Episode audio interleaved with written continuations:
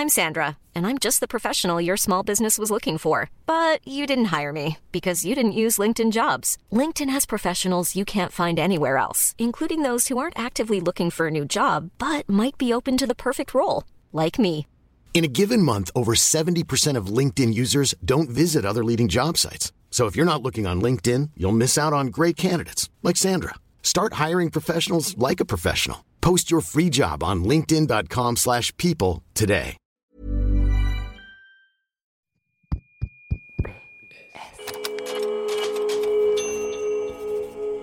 Postscriptum. Le podcast qui ouvre un nouveau dialogue.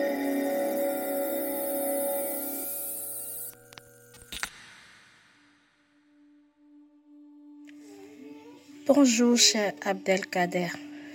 J'ai écouté ton histoire. Une histoire vraiment qui m'a aussi touchée. Et j'ai aussi vu qu'on avait des choses en commun. Bien que nous n'avions pas quitté nos différents pays à la même année,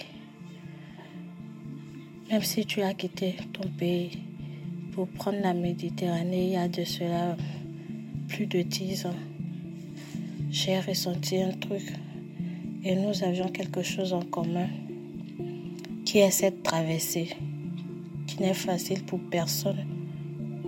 Comme tu l'as dit, je suis touchée aussi par ton histoire.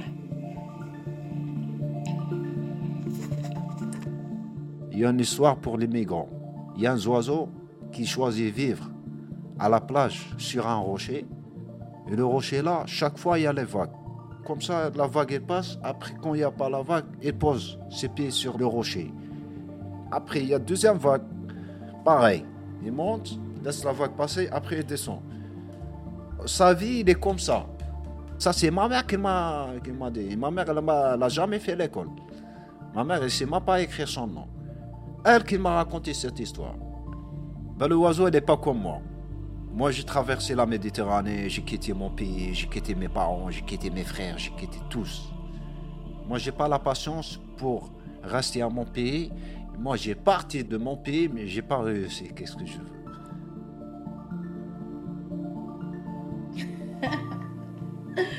Aujourd'hui, oh, le temps est très bizarre parce qu'il fait très froid et c'est fatigant en fait pour sortir tout et tout, mais bon, ça va. On est obligé de sortir, donc on fait avec.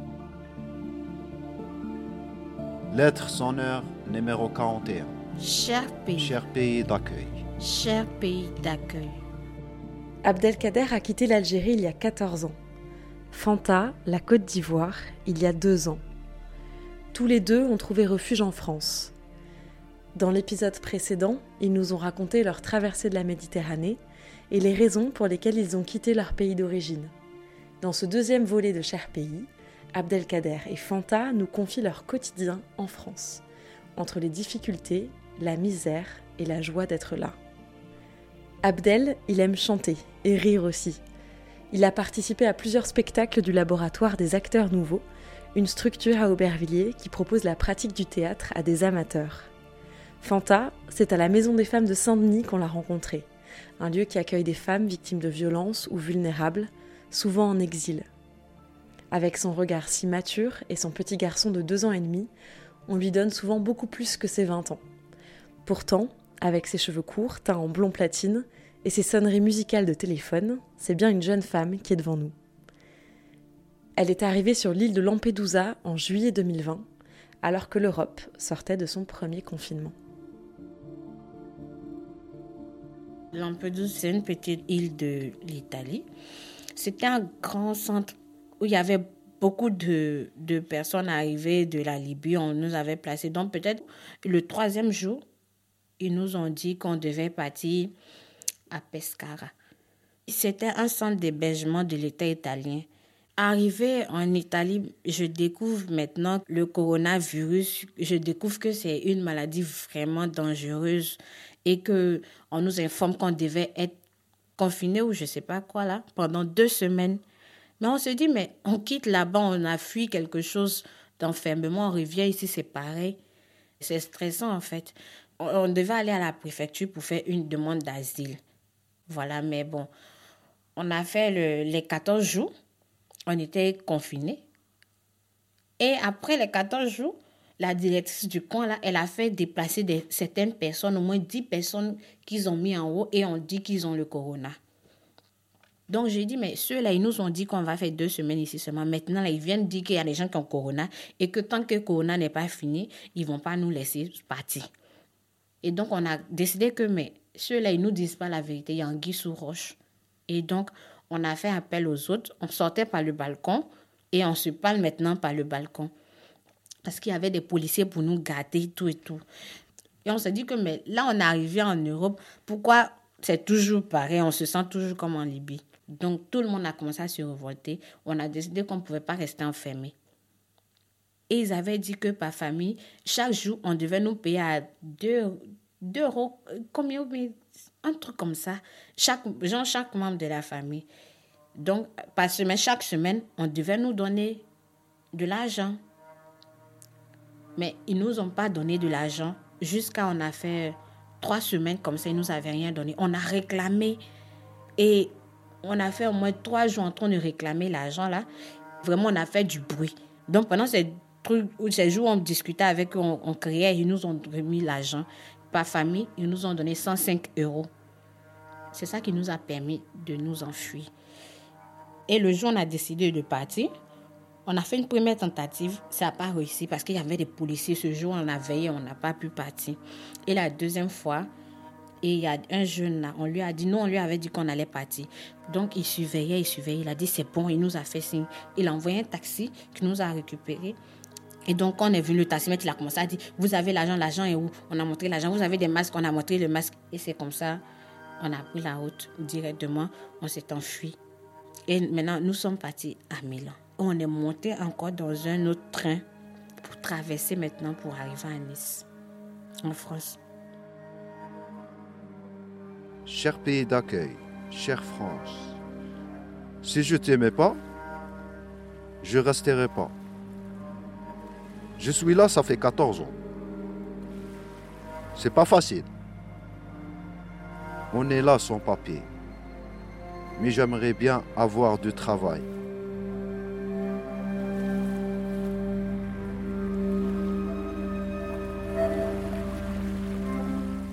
J'ai traversé la Méditerranée et j'ai arrivé en Espagne en novembre 2006. Vers la province s'appelle Almeria. Et là, je commençais à charger de travail partout dans les restaurants, les cafés, partout.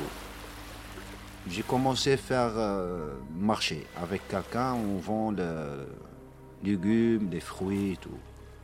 Et là, j'ai commencé à travailler toute seule avec une petite table. J'ai passé comme ça six mois. Après, j'ai pensé pour euh, changer. Pas pour voir l'Espagne comment elle est. Moi, j'ai pas venu pour rester dans un coin. Et là, j'ai allé à Alicante. Alicante en espagnol. Alicante, ça veut dire aller chante.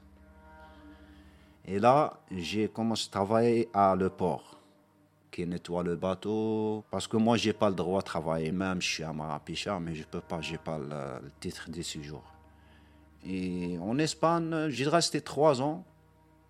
J'ai travaillé par là, gauche, droite, gauche, droite. Euh, sont, comme on dit, c'est pas déclaré en noir.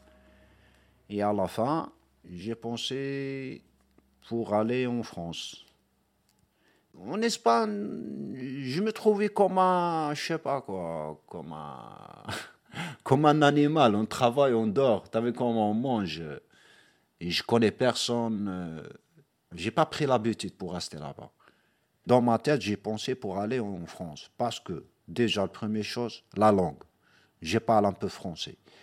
Deuxième, moi, j'ai plein de la famille ici. Moi, je connais des voisins de l'Algérie qui vivent ici en France. Parce que même la France, elle a choisi pour rester en Algérie 132 ans. T'as capté ou pas? En novembre 2009, j'ai parti à Toulouse. J'ai pris le train de comment s'appelle, Almeria jusqu'à Saint-Sébastien. Et Saint-Sébastien, j'ai payé 200 euros pour traverser la, la, frontière parce que moi, j'ai pas de passeport, j'ai rien du tout et c'est pas difficile pour passer le, transport, la frontière. Et là, on a traversé, ça va, jusqu'à Toulouse. C'était a 11 ans. On dirait c'est hier. C'est des souvenirs. Ouais, normal, c'est des souvenirs. Ouais. Que je vais jamais oublier. Hein. Je vais jamais oublier.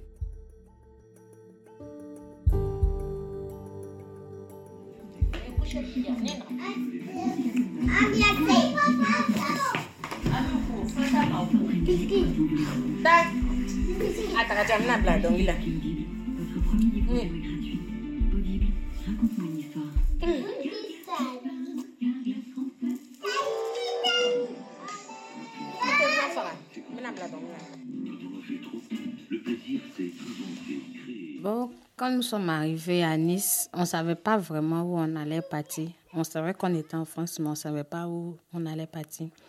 Donc, euh, on était avec d'autres passagers avec lesquels on est sorti de l'Italie.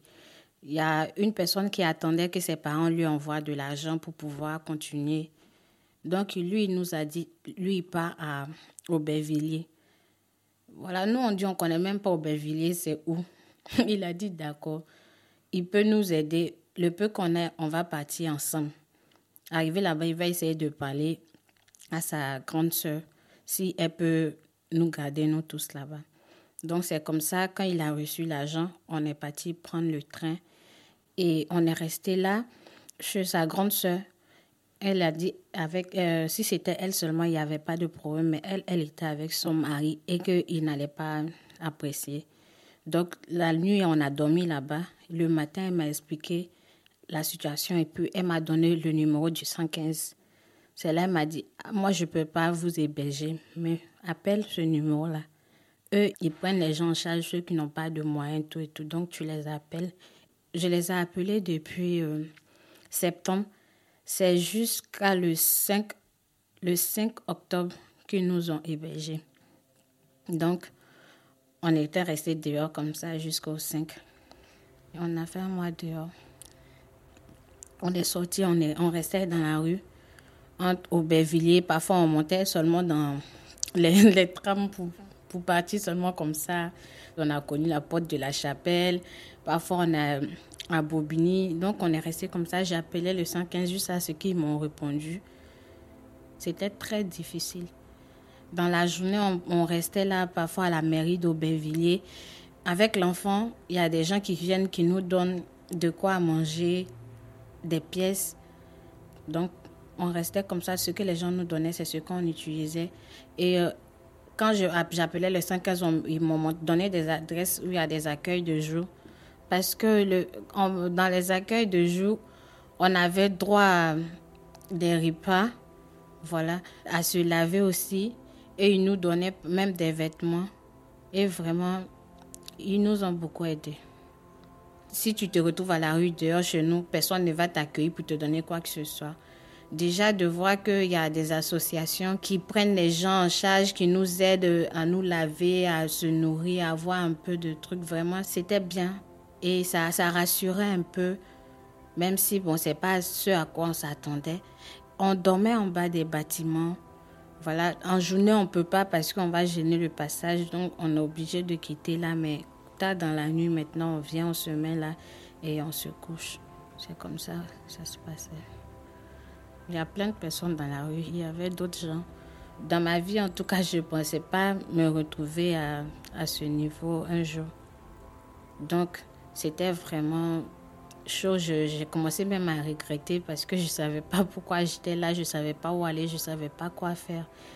Le fait qu'il y avait le petit, c'était vraiment dur. Parce que lui, il n'a il a rien demandé de tout ça. Il n'a pas demandé à ce qu'on l'emmène, ni rien. C'est un enfant, il ne méritait pas de vivre tout ça avec nous comme ça, dehors.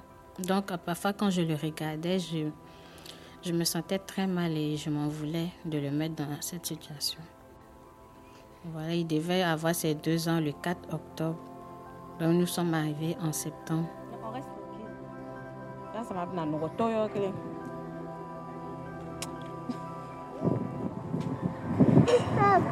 Je t'aime aussi, bébé. Merci, mon cœur. Moi aussi, je t'aime. Oui, quand il, sait qu'il fait une bêtise et que je le regarde net, il me dit Maman, je t'aime. Tout ça pour, pour, me, pour. En fait, à la base, mon fils, c'est quelqu'un de jovial. Voilà, c'est quelqu'un, il parle beaucoup, il bouge beaucoup. Donc, même si ça n'allait pas, parfois, lui, il pose des questions. Hein. Parfois, quand il me voit, je ne parle pas, je suis triste, je suis assise. Il me parle, je ne réponds pas. Il me dit Maman, Moubé. Chez nous, ça veut dire qu'est-ce qu'il y a? Donc, euh, parfois, quand il me dit Maman Moubé, je le regarde et je me dis Bon, je ne sais pas pourquoi je le mets dans cet état. Malgré moi, je me plains, lui, je vois qu'il s'amuse. Donc, vraiment, c'est lui qui nous donnait le courage. Il était toujours fort. Donc, on essayait de marcher avec lui. Là où il y a les oiseaux, il partait s'asseoir et jouer avec les oiseaux, courir après eux. Donc, c'était vraiment des moments de détente quand on faisait tout ça. Pour ne pas rester sur place, on prenait des transports pour aller seulement sans savoir où on partait. Ou soit on se dit, on descend à cet arrêt-là, on marche, histoire de regarder le coin, comment c'est. On montait dans les transports comme ça, sans savoir, jusqu'à ce qu'un jour, on, on s'est fait contrôler. Le monsieur, il nous a regardé, il ne savait même pas quoi dire parce que non, on lui a dit, on ne sait même pas où on s'en va, on est monté seulement comme ça. Jusqu'à, bon, il n'a pas parlé, il nous a laissé, on, on est sorti. C'est en ce moment qu'on a su que il ne fallait pas monter dans le transport si tu n'avais pas de, de titre de transport.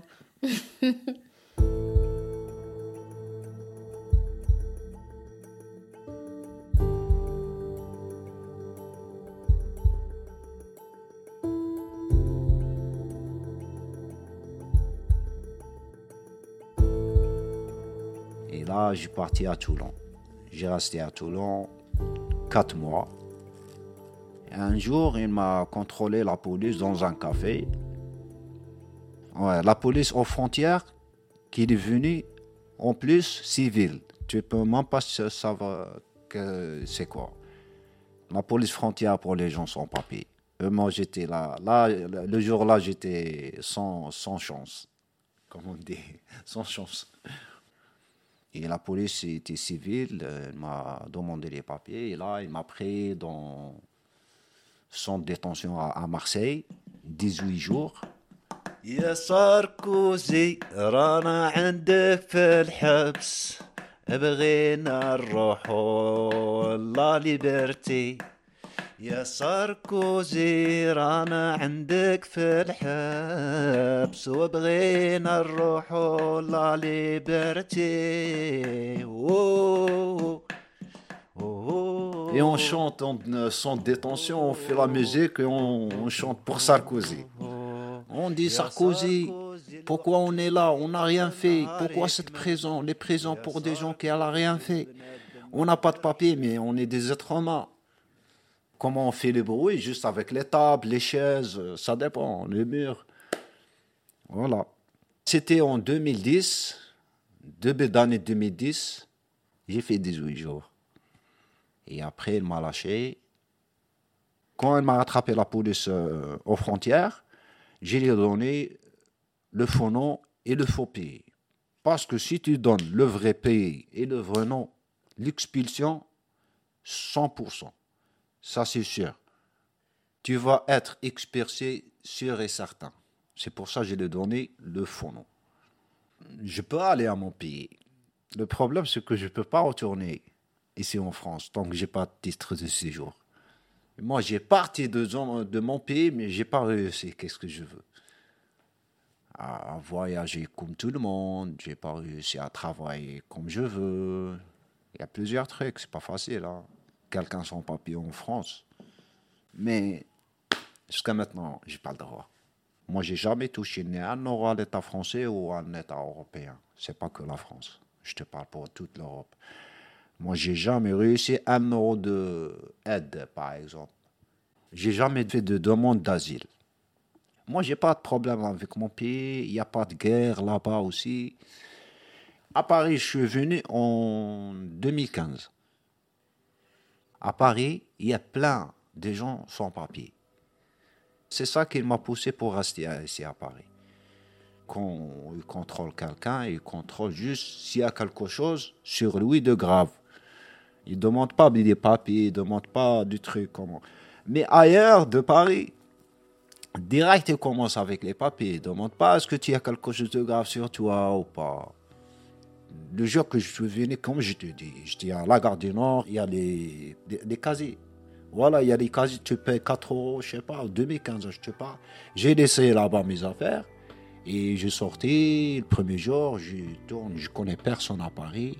Je tourne comme ça, je trouve un, un hôtel, 35 euros par la nuit et j'ai resté une semaine. Après la semaine, j'ai cherché une maison vide alors là, j'étais à Port de Lila, je marche comme ça, je vais à un pavillon. Je le vu, il y a l'herbe à côté de la porte. Euh, j'ai mis un peu de carton entre le cadre et la porte de la rentrée. Et j'ai laissé deux, trois jours. Après, quand j'ai passé, j'ai trouvé le carton encore euh, entre la porte et le, cadre. Et là, euh, comment dit, j'essaie, il n'y a personne dans la maison. Et là, j'ai ouvert la porte et j'ai resté là-bas plus que trois ans. À la fin, il est venu un monsieur, il me dit Monsieur, la maison, on veut vendre. La mairie veut vendre la maison. Il a rentré là et il commençait à rentrer les gens qui visitent la maison pour acheter. Et moi, j'ai rigolé avec, j'ai dit Ah, écoute, il y a un truc qui. Il n'y a personne qui le voit. Mais moi, je suis là, je dors ici, je veux te dire. Elle m'a dit quoi? Une dame, elle m'a dit quoi? Je lui ai dit, il y a des fantômes. Comme ça, il n'achète pas, il me laisse. T'as capté ou pas? Je te jure, pour, euh, juste pour me laisser rester dans la maison, là, je lui ai dit, il y a des fantômes. Parce que je sais, tout le monde a peur de les fantômes.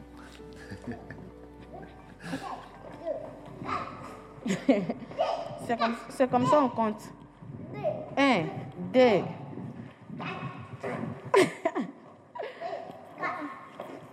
Donc c'est 1, 2, 3, 4. Non, 1, 2, 3, 4.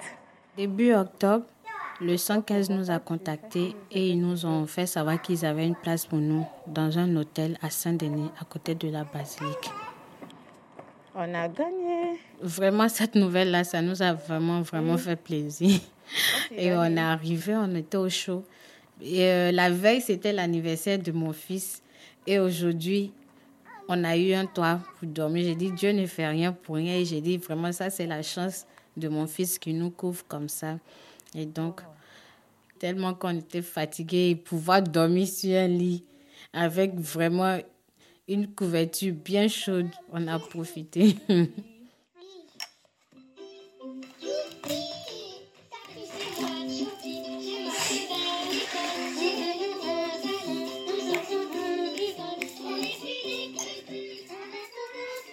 C'était une chambre, juste une chambre avec euh, une douche à l'intérieur.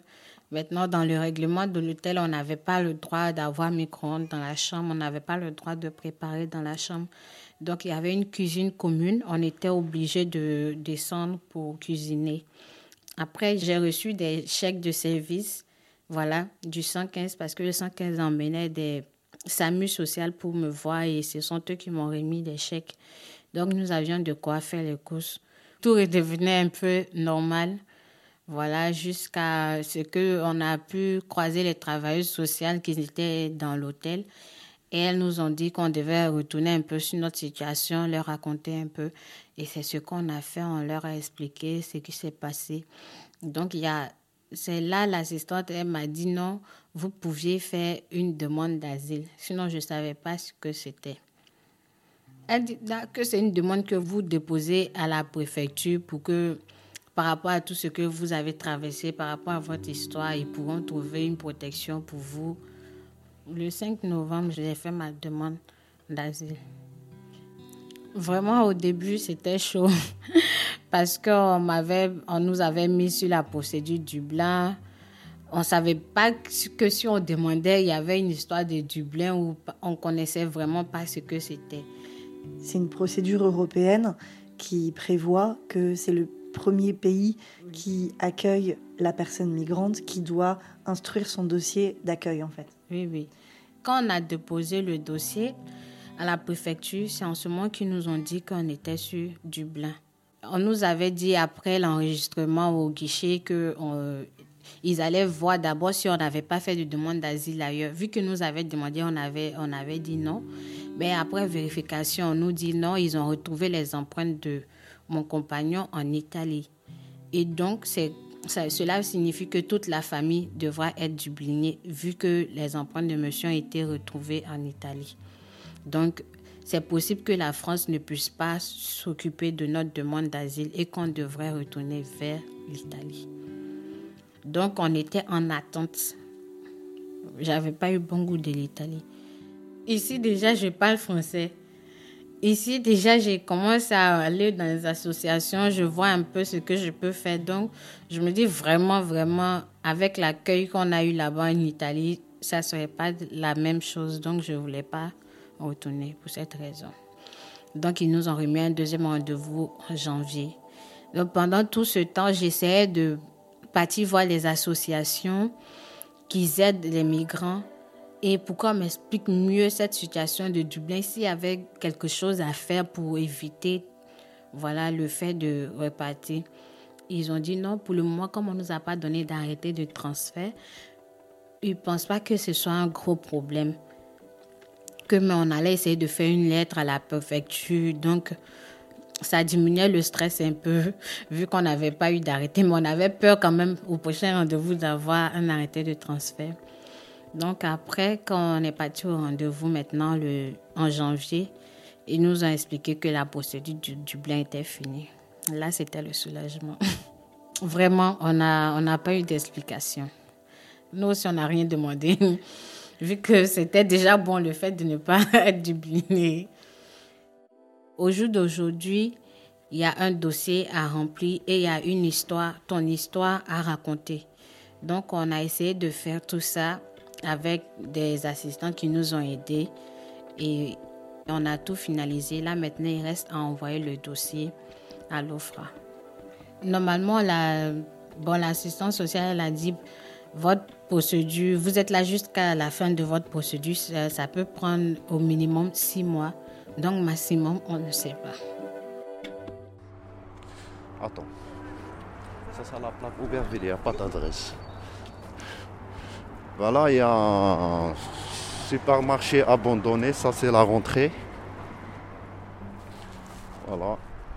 Peut-être qu'il y a 100, 150 personnes qui vivent ici à ce supermarché-là. Il y a des gens qui font des baraques avec des bois. Un grand, grand squat.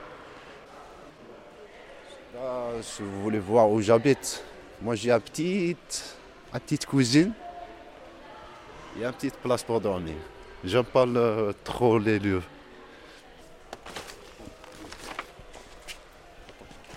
C'est bon? Voilà. Mon gaz, mon on dit, pour faire à manger. Mes vêtements, ils sont là partout. Mon vélo pour commencer à travailler, Inch'Allah. Il y a la miroir aussi. ma place pour dormir. Là, ça c'est la tente. C'est ma chambre, comme on dit. Et voilà. Ça va, ça va, il fait pas chaud. Et en plus, on ne paye pas loyer. Ça va. Moi, dans la rue, des fois, je vois des gens qui dorment dans la rue. Des fois, je te jure, j'ai peur. Moi, je vois des gens qui ont un chien. Elle a une belle maison, mieux que, mieux que la place où je dors. Avec comment c'est? Bonjour. Oh, oui, monsieur, moi, je cherche un chargeur euh, pour un vélo électrique. Et si vous pouvez m'envoyer juste l'adresse, j'ai pas de l'adresse. À la photo de la batterie. Tu m'envoies juste l'adresse. Ok, d'accord. De rien, merci, c'est gentil. Euh, après, je vais faire ça. Et la batterie, on de mes habits partout.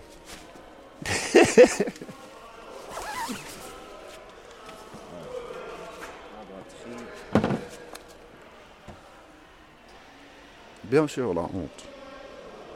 La honte, bien sûr, ça c'est clair. La honte pour moi, déjà, c'est pas quelqu'un qui, est là, ça fait 14 ans, premier truc. Deuxième, ça fait longtemps que je suis en France, j'ai pas même pas une maison comme les gens. Autre truc, euh, quoi d'autre? Ça fait longtemps que j'ai pas vu mes parents. Ça c'est de la honte pour moi aussi. Même des fois la honte, même quand je parle avec mes parents, c'est la honte pour moi parce que toujours ils me disent est-ce que quoi de nouvelle Est-ce que tu as fait quelque chose? Moi toujours non, il n'y a rien. Je cache euh, le lieu où je dors? Non, je dis pas. Je dis pas où je suis. Et même, même eux, ils m'appellent avec un, avec un appel vidéo. Moi, je dis, fais pas, c'est pas la peine de faire vidéo. J'ai pas de caméra juste pour euh, cacher. Avec, je mens pour, juste pour, comme ça, ils voient pas. Je peux parler avec, mais pour voir, ils voient pas.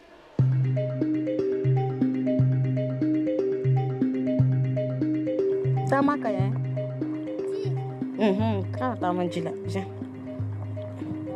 Là, il a, il a plu un peu. Il essaie de vider l'eau pour pas que sa chaussure se salisse. Comme s'il savait marcher même. Oui. Ok. Moi, mon compagnon, il vient du Mali. Lui aussi, il a son histoire, il a son vécu dans son pays. Vraiment, lui aussi, c'est une histoire vraiment, vraiment, vraiment compliquée. Aujourd'hui, il ne peut pas rester à la maison avec son papa vu que lui aussi, il a un rendez-vous à l'hôpital. Donc, du coup, c'est à moi. Mon compagnon, son père, c'est un marabout musulman. Donc, depuis tout petit, lui et son frère, ils avaient été envoyés dans une autre région du Mali qu'on appelle Gao. C'est là que les rebelles islamistes sont entrés et ils étaient dans une école, ils faisaient une école coranique. Et c'est alors qu'ils ont dit tous les musulmans doivent se mettre ensemble pour combattre. Et c'est en ce moment qu'ils avaient pris tous les enfants qui étaient là-bas. Ils devaient porter des armes et aller faire la rébellion avec eux. Il avait 13 ans, donc lui, son frère n'avait pas accepté, donc ils se sont enfuis. Il a trouvé refuge en Côte d'Ivoire, d'où on, s'est connus et on a vécu tout ce qu'on a vécu ensemble. Je dis sortez.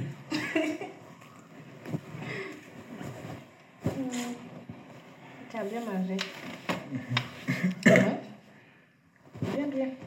Donc, entre lui et moi, c'est, c'est pas trop une histoire de copain, copine, c'est vraiment une histoire de on se comprend, on se soutient, on, sait vraiment ce que chacun de nous a vécu. Et je ne sais pas si c'est ça qui encore qui nous rend fort. Il a été dans ma vie au bon moment, même si ce n'était pas vraiment dans les meilleures conditions.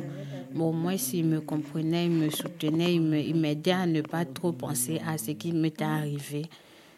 Voilà. Je l'aime très fort.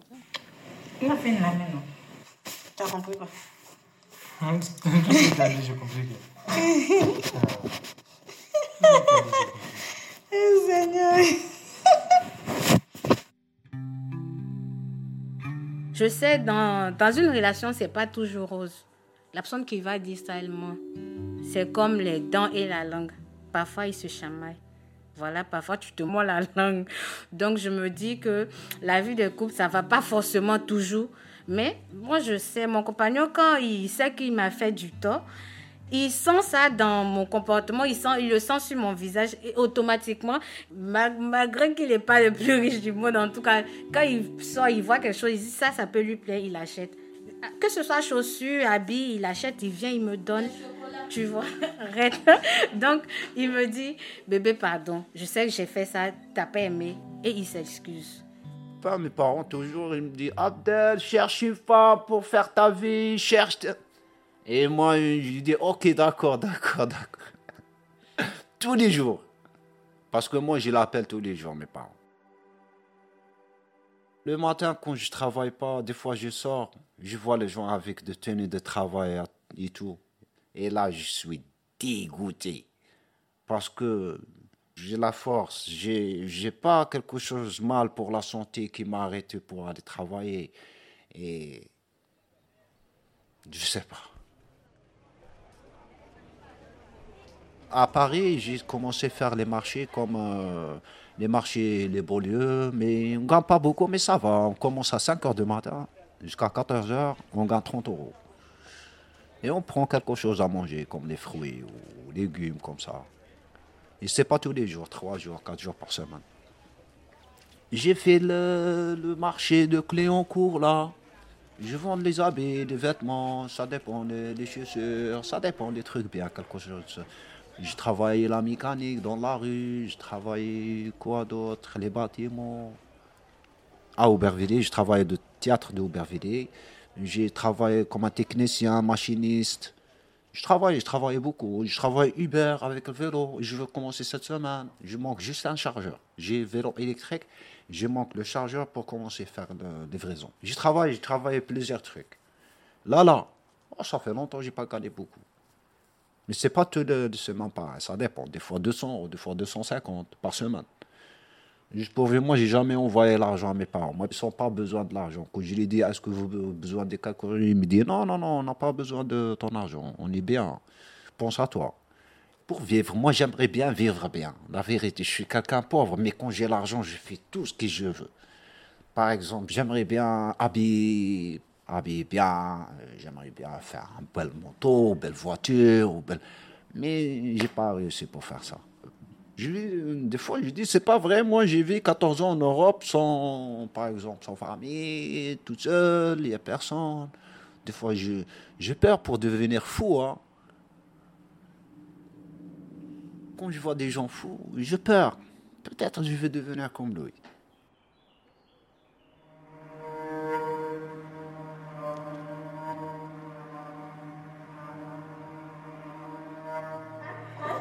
Là, c'est le jeudi matin. On s'est réveillé à quelle heure? 7h30 par là. Histoire de se préparer. Parce que là, j'ai un rendez-vous. Voilà, j'ai un rendez-vous à, 11h. Vu qu'aujourd'hui, je suis avec Amara, je suis obligée de vraiment sortir, d'être très en avance. Voilà, vu que quand tu es avec lui, tu es toujours ralenti. Voilà. Et là, on descend les escaliers de chez nous. Voilà, pour aller attendre le bus. Cher pays d'accueil, chère France, je ne saurais jamais te remercier pour tout ce que tu fais pour moi et ma petite famille. Ici, je me sens humaine, car je sais que j'ai des droits, d'où je peux décider de faire ou ne pas faire ce que je ne veux pas. J'espère que tu continueras de me protéger contre la Côte d'Ivoire, qui n'a fait que me persécuter. Là-bas, j'ai vraiment peur de retourner car je crains pour la vie de mon fils, de mon copain et de la mienne. Depuis que notre demande d'asile a été mise en procédure normale, voilà, on a pu obtenir un cadre et on a été logé. Aujourd'hui, nous sommes à Montigny. C'est un appartement, on n'est plus à l'hôtel. Et là, maintenant, on a de l'espace. On a même deux chambres. Là où le petit peut dormir et là où nous, on peut dormir. Il y a la cuisine, il y a la salle de bain. Et là, vraiment, on est plus à l'aise. Et là où on a aménagé, il y a, il y a une autre famille là qui a des enfants. Voilà, des enfants qui ont trois ans et ce sont des jumeaux. Donc, le fait qu'ils trouvent d'autres enfants, ils arrivent à jouer ensemble. Vraiment, là, il est totalement en joie. On le voit presque même pas. Il est tout le temps parti, tout le temps en train de jouer. C'est vraiment, ça fait plaisir de voir qu'il s'épanouit. Là, maintenant, il y a un peu de joie. ça va, c'est mieux. Oui. Ça, c'est toi Oui. Oui, tu es la reine des neiges Ah bon ça, c'est la reine des neiges. pas Oui, lui, c'est un cachot, il n'est pas la reine des neiges. Non, non, non, aussi. Oui. Oui. Maman? Viens, viens, viens t'asseoir ici. Délivré Ça, c'est pour Bintou. Allez Délivré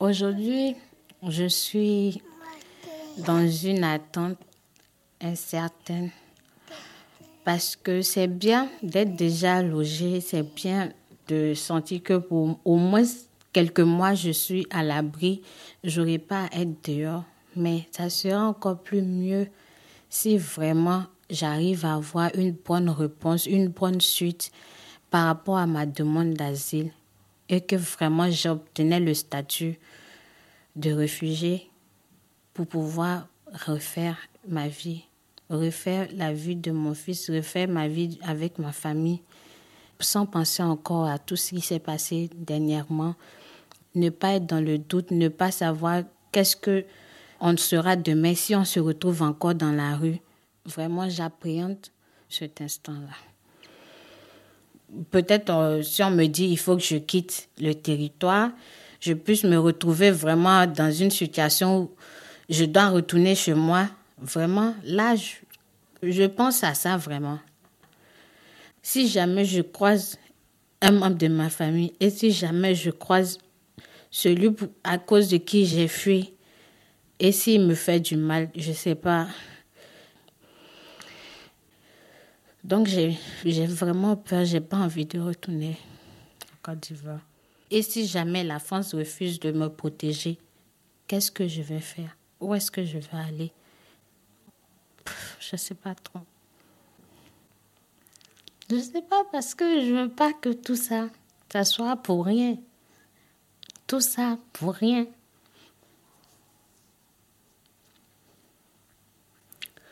Je veux euh, enfin pouvoir être tranquille. Me dire que tout ça c'est fini.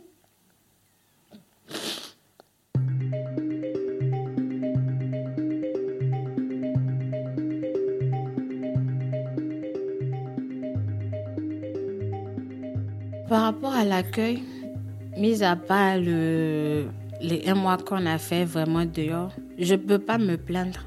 Voilà, je ne peux pas me plaindre parce que j'ai été de ceux vraiment qui ont pu rencontrer des personnes, des associations qui, qui ont aidé.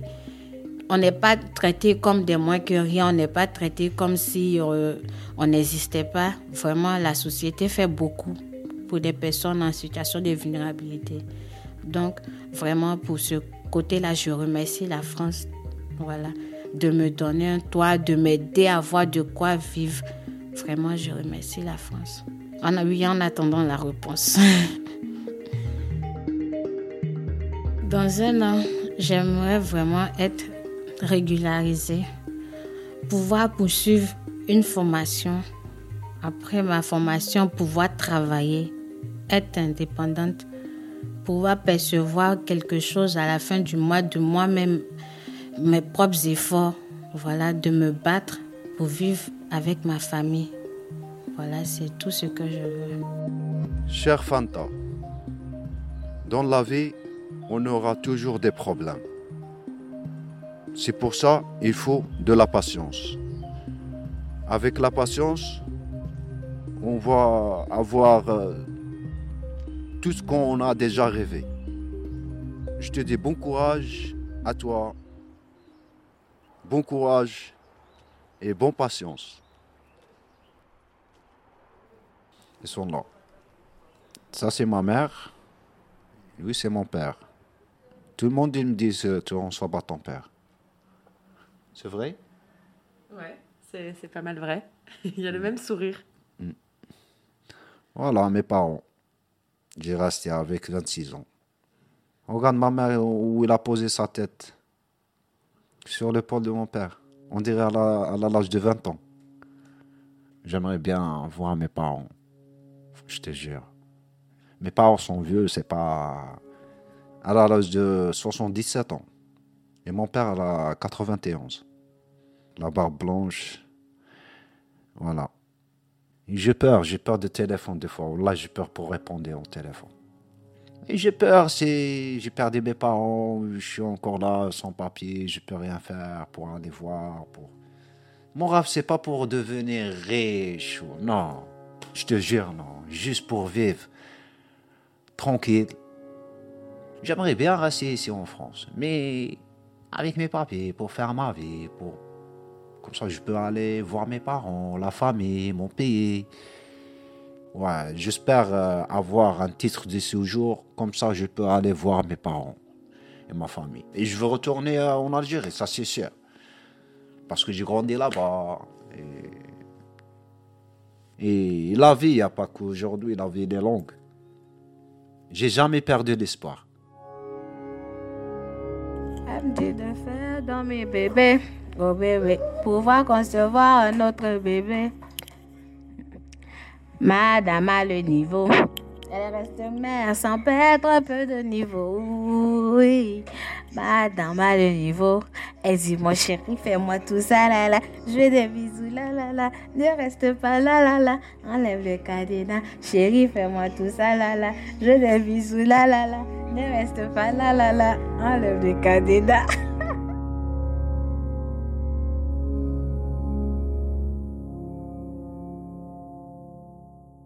Vous venez d'écouter une lettre sonore de Postscriptum, le podcast qui ouvre un nouveau dialogue. Cher pays est une lettre sonore en deux volets. Vous pouvez réécouter le premier épisode sur votre appli de podcast. Fanta et Abdelkader y racontent les raisons de leur départ et comment ils ont traversé la Méditerranée. Si vous aimez notre travail et nos lettres sonores, n'hésitez pas à vous abonner à notre newsletter. Dans la prochaine, on vous donnera des nouvelles de Priscille Déborah qu'on entend dans la lettre Cher ancien moi. Après une tentative de suicide, elle s'est retrouvée lourdement handicapée et aujourd'hui, Priscille est la première française à être dotée d'un bras bionique. Pour en savoir plus, vous pouvez vous inscrire à notre newsletter. Le lien est dans le texte de cet épisode. À bientôt!